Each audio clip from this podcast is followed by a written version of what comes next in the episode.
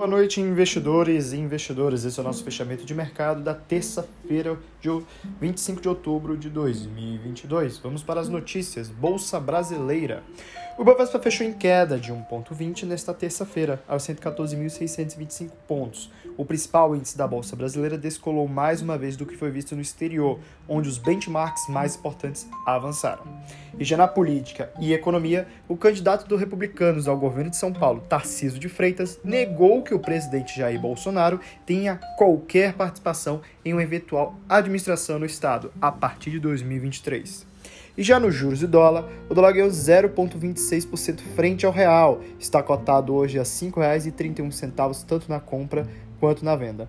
Lá fora, com a menor aversão ao risco, o DXY, índice que mede a força da moeda americana frente a uma cesta de moedas, teve baixa de 1%, indo a 110,87 pontos.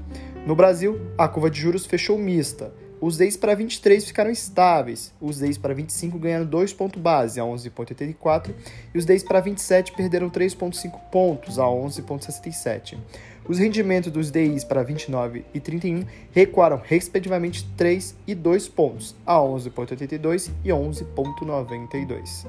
E já no mercado internacional, em Nova York, Dow Jones, SP500 e Nasdaq subiram na sequência de 1,07, 1,63 e 2,25%, com investidores ainda repercutindo a possibilidade de o Federal Reserve diminuir o ritmo das altas dos juros e também os resultados corporativos do terceiro trimestre.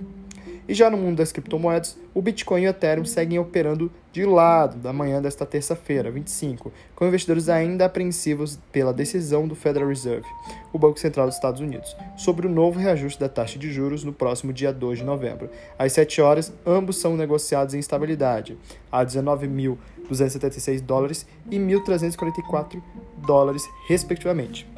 Essas foram as notícias de hoje. Eu sou Gabriel Câmara, assessor de investimentos aqui na iHub Investimentos. Boa noite e bons negócios.